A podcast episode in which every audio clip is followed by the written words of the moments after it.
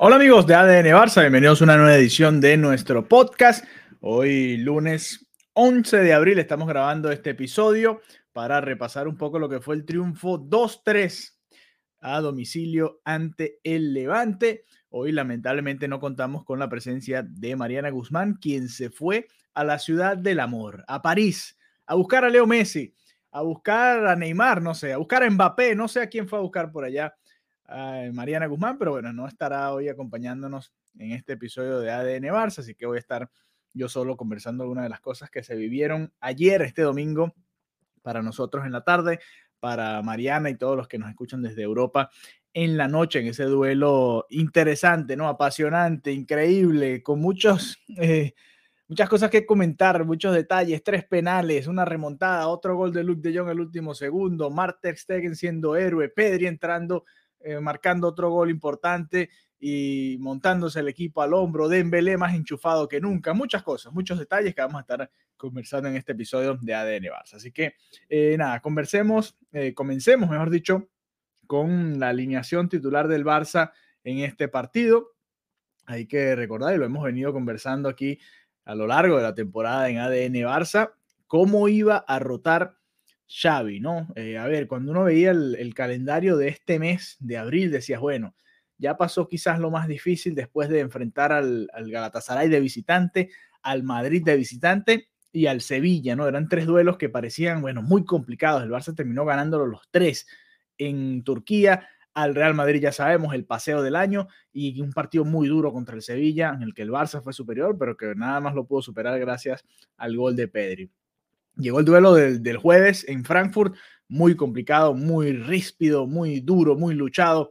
Ya lo conversábamos acá con Mariana en el episodio especial que hicimos ese jueves.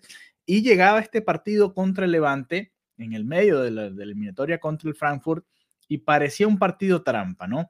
Eh, obviamente es el más sencillo de los que enumerábamos eh, desde, a ver, desde los Asuna quizás, pero los Asuna está más arriba en la tabla que el propio Levante, así que era el más sencillo de todos estos, por supuesto, pero en la práctica no lo fue. Eh, y decíamos, bueno, ¿cómo va a ser Xavi? ¿Con quién va a rotar? ¿Quiénes van a jugar todos los partidos? Pues bueno, Xavi no se guardó mucho realmente. El, el once titular que, utilizó Xavi Hernández el domingo fue Marc Andrés Testén en el arco, como siempre, eh, Dani Alves en el lateral derecho, Ronald Araujo y Eric García la pareja de centrales, Piqué eh, fuera por molestias todavía. Vamos a ver si puede llegar al partido de vuelta en Alemania. En el medio campo, la única variante, la más importante, Nico González volvió a ser titular. Ni me acuerdo cuándo fue la última vez que jugó como titular eh, Nico González. Y Sergio Busquets, como siempre, el ancla en el medio campo. Y Frenkie de Jong, le dábamos descanso a Pedri, merecido y, necesario, porque para el partido del jueves en el Camp Nou ante el Frankfurt va a ser una pieza fundamental. Eh, por la banda, como uno de los tres delanteros, Guzmán Dembélé, pegado a la banda como siempre por la banda derecha, Pierre-Emerick Aubameyang en el lado derecho, en el, perdón, en el centro del área y Ferran Torres por el otro lado, por el lado izquierdo del ataque del Barça. Muy parecido a lo que es el once titular eh, de gala, ¿no? Que podríamos decir de Xavi Hernández, quizás solamente Pedri era el único que estaba en el banco de los que han sido constantemente titulares en este equipo. A ver, de entrada me gustó, hay que decirlo, y, lo pensaba, no, no lo pude tuitear, estaba en una situación comprometida, no podía tuitear, pero me gustó que haya rotado con Nico González, que le haya dado la oportunidad a Nico, ya se la había dado a Gaby, por ejemplo, el jueves, y, vaya que, que se la han ganado este par de chicos, ¿no? Eh, de hecho, ambos incluso fueron los primeros eh, sacrificados cuando el equipo iba perdiendo en ambas ocasiones. Pero para mí, eh, tanto Gaby como Nico se han ganado este tipo de oportunidades y este era un partido interesante. Eh, al Barça se le complicó el partido y no fue por culpa de Nico González, fue en general. Y aquí eh, viene una de mis primeras preocupaciones, ¿no? Cuando, cuando uno ve y analiza al equipo del Barça. Y pareciera que los rivales le están tomando un poquito la medida o el Barça no ha podido mantener el mismo ritmo, ¿no?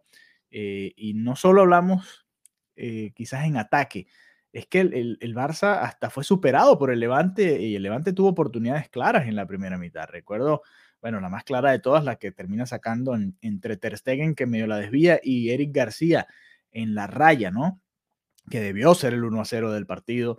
eh, una jugada espectacular del comandante Morales que lo que le faltó fue definir mejor, ¿no? O sea, había hecho lo más difícil que era quitarse a 2, 3, 4 en su camino al área del Barça y después le faltó fue definir en el mano a mano crédito a Marc-André Ter Stegen. Y este episodio yo creo que hay que dedicárselo a Marc-André Ter Stegen porque a la calladita se ha venido ganando la confianza de, de, la afición del Barça poco a poco. Sabemos que hay un grupo que todavía eh, no le tiene tanta paciencia o que espera mucho más. Yo lo entiendo, hay jugadas en las que, a mi entender, también podría eh, generar más seguridad debajo del arco. Sobre todo a mí me genera muchas dudas cuando sale, ¿no? Cuando trata de, despejar un balón que puede atrapar o, cuando no sale y se queda clavado dentro de los tres palos, ¿no?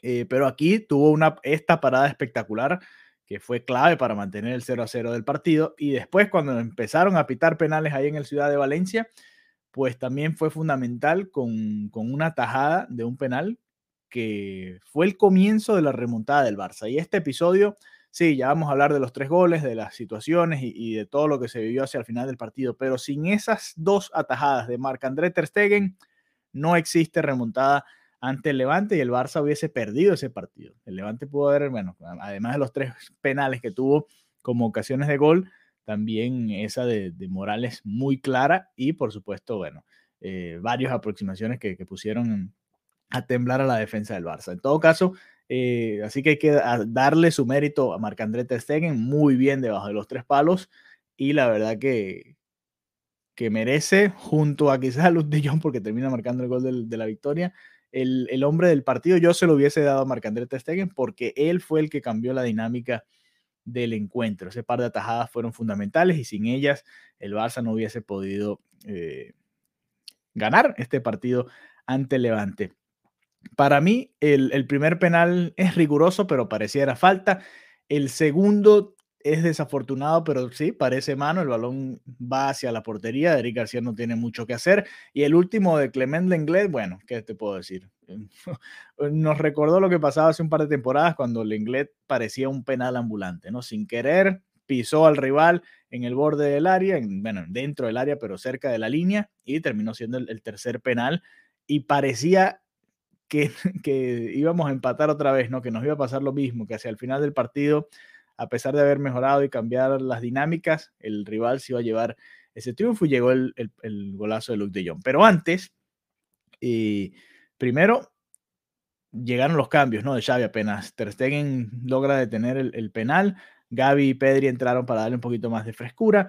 Llegó el centro espectacular de Dembélé que sigue poniendo asistencia, sigue dando pases gol y sigue haciendo que los delanteros se llenen de gol excelente el pase y la definición de Aubameyang fue simplemente espectacular. Eh, nada que hacer para el portero del Levante. Aubameyang que en cuanto al juego parecen haber entrado en un bajón, aunque siguen llegando los goles, ¿no? Siguen llegando los goles, le cuesta un poco su función de, tratar de, de, ayudar a los mediocampistas a generar ocasiones y, o a juntarse, o a salir, a, pivotear, a, hacer paredes, le ha costado un poquito más, pero bueno, al menos volvió a anotar y además un gol importante porque era el gol del empate, ¿no? Xavi decía en rueda de prensa después del partido que les había costado esta vez un planteamiento distinto porque era hombre a hombre y les había costado entender las superioridades que se podían generar adelante en el ataque. Dembélé, bueno, de hecho, todo el Barça, ¿no? Ni siquiera voy a, puntualizar en un solo jugador. Todo el Barça en la primera mitad estaba como muy pasivo como muy tranquilo, como sabiendo, como si el Barça fuese el que estuviese de primero, como está el Real Madrid, con, en ese momento con 15 puntos de ventaja en, la tabla, ¿no? Como nada que se estuviese jugando, y era todo lo contrario, ¿no? El Barça está, no solo por su distancia con el Real Madrid, eso quizás es lo de menos, pero la verdad es que el Barça eh, estaba detrás del Sevilla, que ya había ganado su partido, había que aprovechar además la derrota del Atlético de Madrid, se aprovechó y si se gana el partido que se tiene pendiente se le puede sacar seis puntos al Atlético. Eh, y tres al Sevilla, con el que estamos empatados a puntos, aunque los superamos en el enfrentamiento directo. Así que eh, un poco adormecido, diría yo, que, salió el Barça en esa primera mitad. También, por supuesto, crédito al Levante, como, como siempre hacemos, como hace Xavi, como estamos acostumbrados a hacer, darle crédito también al rival, porque la verdad que fue un partido bastante parejo. Incluso los números finales del partido en cuanto a disparos son también muy parejos. 11 en total para el Levante, 14 para el Barcelona. 6 para el Levante dentro de la portería, por supuesto, 3 de esos son penales. y el otro fue el de Morales, y siete dentro de la portería para el Barça. Pero bueno, eh, volviendo un poquito al, hilo de, lo que estábamos comentando, otro pase espectacular de Dembélé y luego una jugada individual que quizás eh, no se nombrará tanto, ¿no? No, no es tan espectacular como Adama por la fuerza, no es tan, tan rápido como Dembélé con su regate, pero la jugada de Gaby en la banda, quitándose a dos defensores y después haciendo el pase atrás a Pedri, fue sensacional. Y después la definición de Pedri, ya son dos jornadas consecutivas en las que hace goles relativamente parecidos desde la misma zona, disparo cruzado imparable para el portero rival. Y aquí llegó otro momento del partido en el que yo sentí que el Barça se quedó muy cómodo. El Barça tenía además el impulso anémico como para ir a buscar el, el 1-3, la ventaja de dos goles, y parece que, que se durmió un poquito en, en cuanto al desarrollo del partido, se dejó llevar, parecía que todo estaba muy tranquilo, el Levante no llegaba, el Barça tenía una que otra aproximación y al final pasó lo que temíamos, ¿no? La situación de gol y Melero terminó convirtiendo el tercer penal en el segundo gol del Levante. Muy extraño que hayan utilizado tres jugadores distintos para cobrar los penales. Morales cobró el primero, Melero pudo hacer el gol del, del segundo y Roger había fallado, el, número 9 de Levante, Roger Martí había fallado el, penal, bueno, fallado no porque lo atajó Ter Stegen, pero no, no lo pateó de la mejor manera y Ter Stegen lo pudo atajar, crédito para el portero alemán porque salvó al Barça de esa, de esa situación, ¿no? Haberse ido abajo dos goles en el marcador hubiese sido prácticamente imposible, ¿no? Para el Barça. No imposible, pero muy cuesta arriba para el Barça remontaron, que al final terminaron haciendo tres goles. Y aquí llega el momento que, creo que todos también tenemos que, porque pasaron muchas cosas, eh, pero este es uno de los temas que, que, bueno, estaremos conversando con Mariana también más adelante en la semana o la semana que viene el lunes, ¿no? Eh, Xavi al minuto ochenta y tanto hace el cambio, ¿no? Por Dembélé, sale Dembélé, sale Aubameyang, yo dije, bueno, nos acaban de empatar y estamos sacando a Aubameyang y a Dembélé, que son, bueno, si me preguntan, los dos mejores delanteros, ¿no? Eh, del equipo. Bueno, quizás Ferran Torres genera también bastante, pero por lo que hemos visto, Ferran Torres es de los que no sale, ¿no? Es de los que nunca cambia o pocas veces cambia Xavi. Termina entrando Adama, termina entrando Luke de Jong y bueno, ¿quién más? ¿Quién más que Luke de Jong para marcar el gol de la victoria ante el Levante? Increíble. Ya antes eh, Gaby había fallado un mano a mano, una oportunidad muy buena, un pase de, de Alba, ¿no? Que se termina desviando en un defensor del Levante. Esa creo que había sido de las más claras de la segunda mitad, esa de, de Gaby, junto al cabezazo de Ferran Torres, que terminó atajando el portero Cárdenas. Pero el último cabezazo sí era inatajable, el de Luke de Jong. Y qué técnica. El centro de Alba también espectacular. Alba es otro que también ha tenido una gran campaña en cuanto a asistencias. De hecho, vamos a buscar rápidamente acá asistencias en la liga, a ver eh, cuántas tiene en total Jordi Alba ya, porque creo que está ahí con, ahí, ahí, con Dembélé también, ¿no? Eh, a ver, ya los vamos a buscar exactamente. Asistencia en la Liga 2021-2022. Eh, tiene 11 de Dembélé junto a Benzema. Benzema la temporada que está haciendo en Liga también es espectacular. No solo va líder goleador, sino también está empatado en asistencias. Dembélé tiene 11 eh, asistencias en 14 partidos jugados. Benzema tiene 27 partidos jugados, para que vean la casi, casi uh, asistencia por partido está Dembélé, increíble. Alba le sigue, es el, que le sigue en el Barça con 8. Tiene en total 8, para que tengan una idea, solamente detrás de Trejo, Benzema y Dembélé en el apartado de asistencia, empatado con Muniain y Darder del español eh, y del Athletic de Bilbao, Muniain, por supuesto. Así que eh, nada, llegó este cabezazo de Luke de Jong, increíble, había, le ha pasado de todo a Luke de Jong. Llegó, la gente no lo quería, no le fue del todo bien, falló goles importantes. Me acuerdo aquella ocasión clara contra el Benfica que no termina llegando a un pase de Frenkie de Jong, le costaba, ¿no? Además, a lo que jugaba el Barça en aquel momento con Kuman tampoco le, le ayudaba mucho y es increíble, pero con Xavi es que realmente ha podido demostrar su valía. Y, y digo que es increíble porque ha rescatado una cantidad de puntos importantes. También a comienzo del año, vamos a volver un poco a enero, porque claro, cuando llegaron Ferran, Adama, el propio Aubameyang, por supuesto que, llegaron los goles por otras vías, pero volviendo un poco a lo que se vivió en enero, recuerdo que, por ejemplo, el partido contra el Mallorca termina siendo un gol de, de Luke de Jong.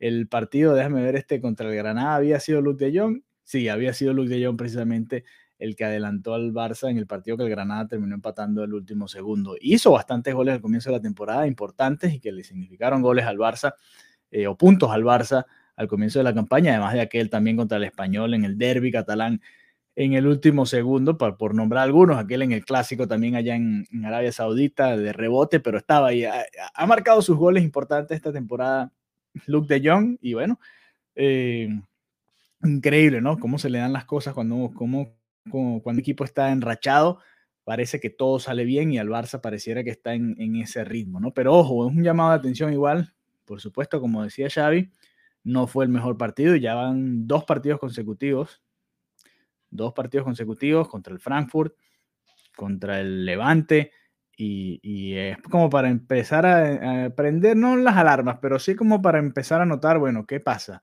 ¿Qué pasa? Xavi decía que no, no tiene nada que ver con el físico, que simplemente, bueno, el rival también juega y le complica. Levante es verdad que viene en una, en una línea ascendente, bueno, tampoco puede ir mucho más abajo, pero sí había sacado bastantes puntos en los últimos partidos en casa, sobre todo complicó al Atlético de Madrid y al Villarreal, le ganó eh, a ambos y, bueno, eso también, por supuesto, los mantiene con vida, siguen a seis puntos del Cádiz, por ejemplo, que por cierto es el próximo rival del Barça también en liga, y a siete del Mallorca, que jugaba creo que hoy, ¿no? Jugaba, empató con el Valencia uno a uno su partido de, liga esta semana. Así que complicada la situación del Levante y el Frankfurt tampoco es que va del todo bien en Alemania. De hecho, perdió también este fin de semana eh, contra el Friburg.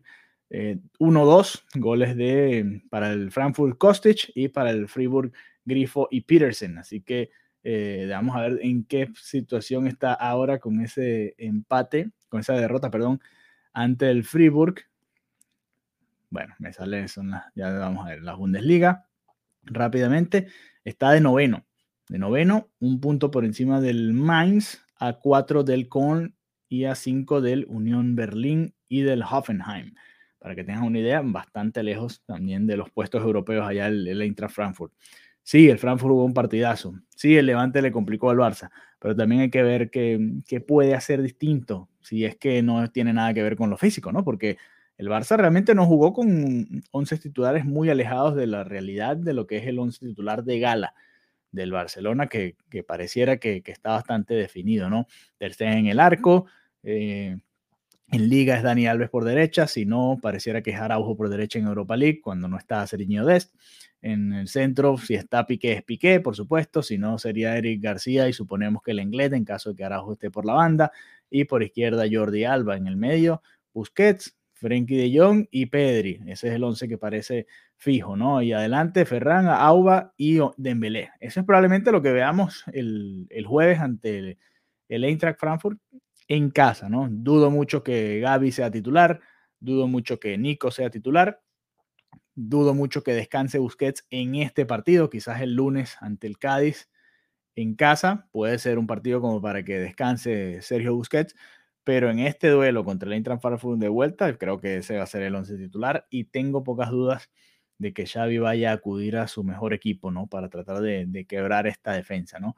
Adama no va a ser titular por encima de Dembélé, lo dudo mucho.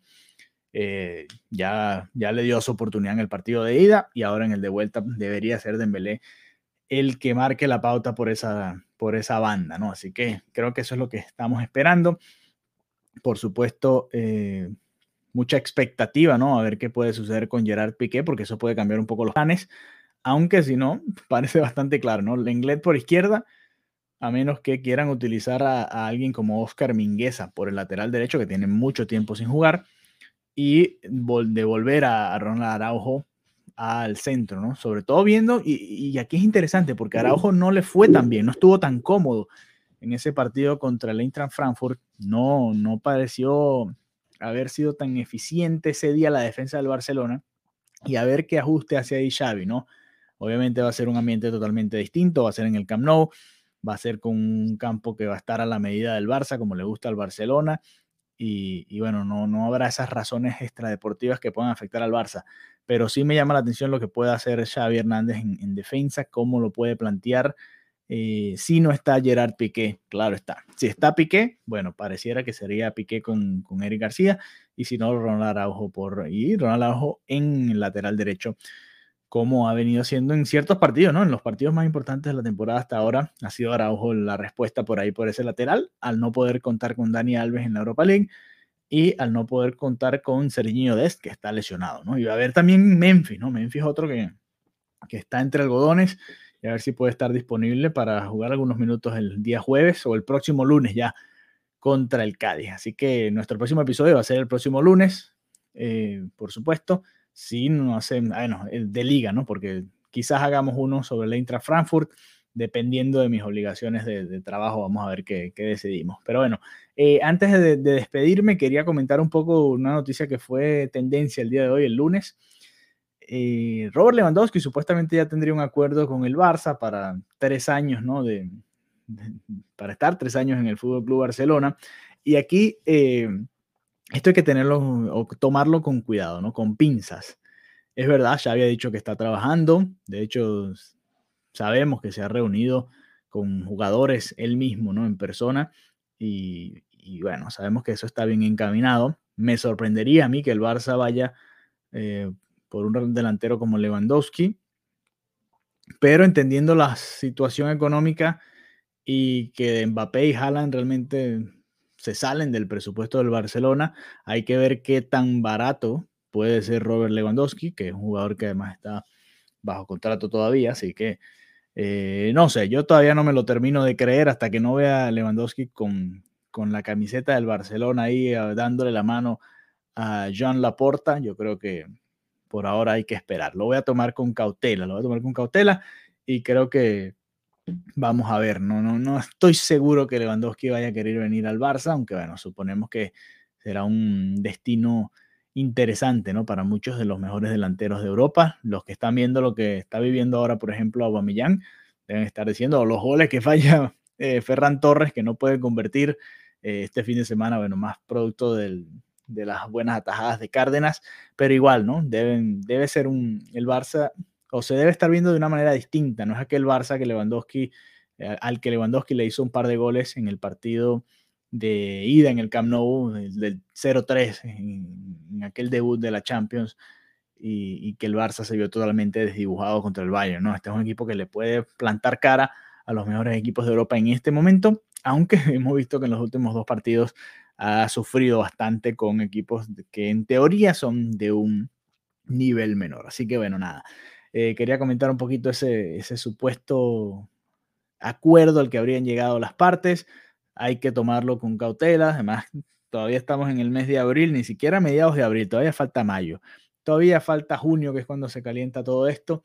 Y, bueno, julio y agosto ya para lo que es el final de la pretemporada, o bueno, del, del descanso, ¿no? Por el verano y el comienzo de la pretemporada para la próxima campaña. Así que vamos a tomarlo con cautela y a seguir disfrutando del Fútbol Club Barcelona. Un triunfo que deja el Barça nuevamente en la segunda posición de la tabla, por supuesto y a la espera, ¿no? De que lleguen los rebalones del Real Madrid. El Barça sigue a 12 puntos del, Madrid y ahora le viene una situación interesante al Barcelona porque tiene un total de cuatro partidos en 10 días.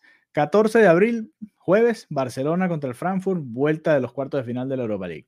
El lunes 18 de abril, Barcelona-Cádiz, jornada 30, bueno, para la liga jornada 32, para el Barça será el juego número 31. Después, el jueves 21, juega eh, de visita contra la Real Sociedad. Duro partido allá en, el País Vasco, el 21. Y cierra esta serie de cuatro partidos en 10 días contra el Rayo Vallecano. Este es el partido que tiene pendiente el Barça.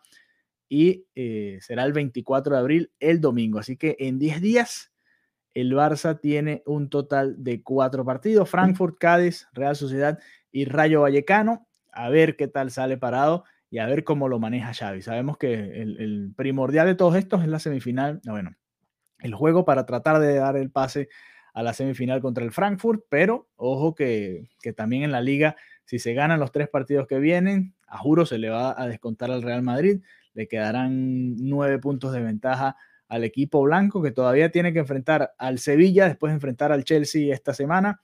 Este martes va a estar definiendo esa llave contra el Chelsea en los cuartos de final de la Liga de Campeones de Europa. Y después le toca ir a Sánchez Pizjuán a jugar contra el Sevilla, después enfrentará a los Asuna, al Español, al Atlético de Madrid el 8 de mayo, el, este propio Levante en el Santiago Bernabéu, le toca también enfrentar al Cádiz y cerrará contra el Betis, así que Betis, de los equipos que están arriba en la tabla, Betis, Atlético de Madrid y Sevilla todavía en el calendario del Real Madrid en la liga. Vamos a ver qué va sucediendo hasta entonces. Así que bueno, será hasta una próxima oportunidad de ADN Barça. Espero que bueno, hayan disfrutado este episodio. Sé que sin Mariana no es lo mismo, nunca lo será. Pero bueno, no podíamos dejar de hacerlo. Así que un abrazo para todos y nos reencontramos pronto nuevamente acá en ADN Barça. Hasta la próxima.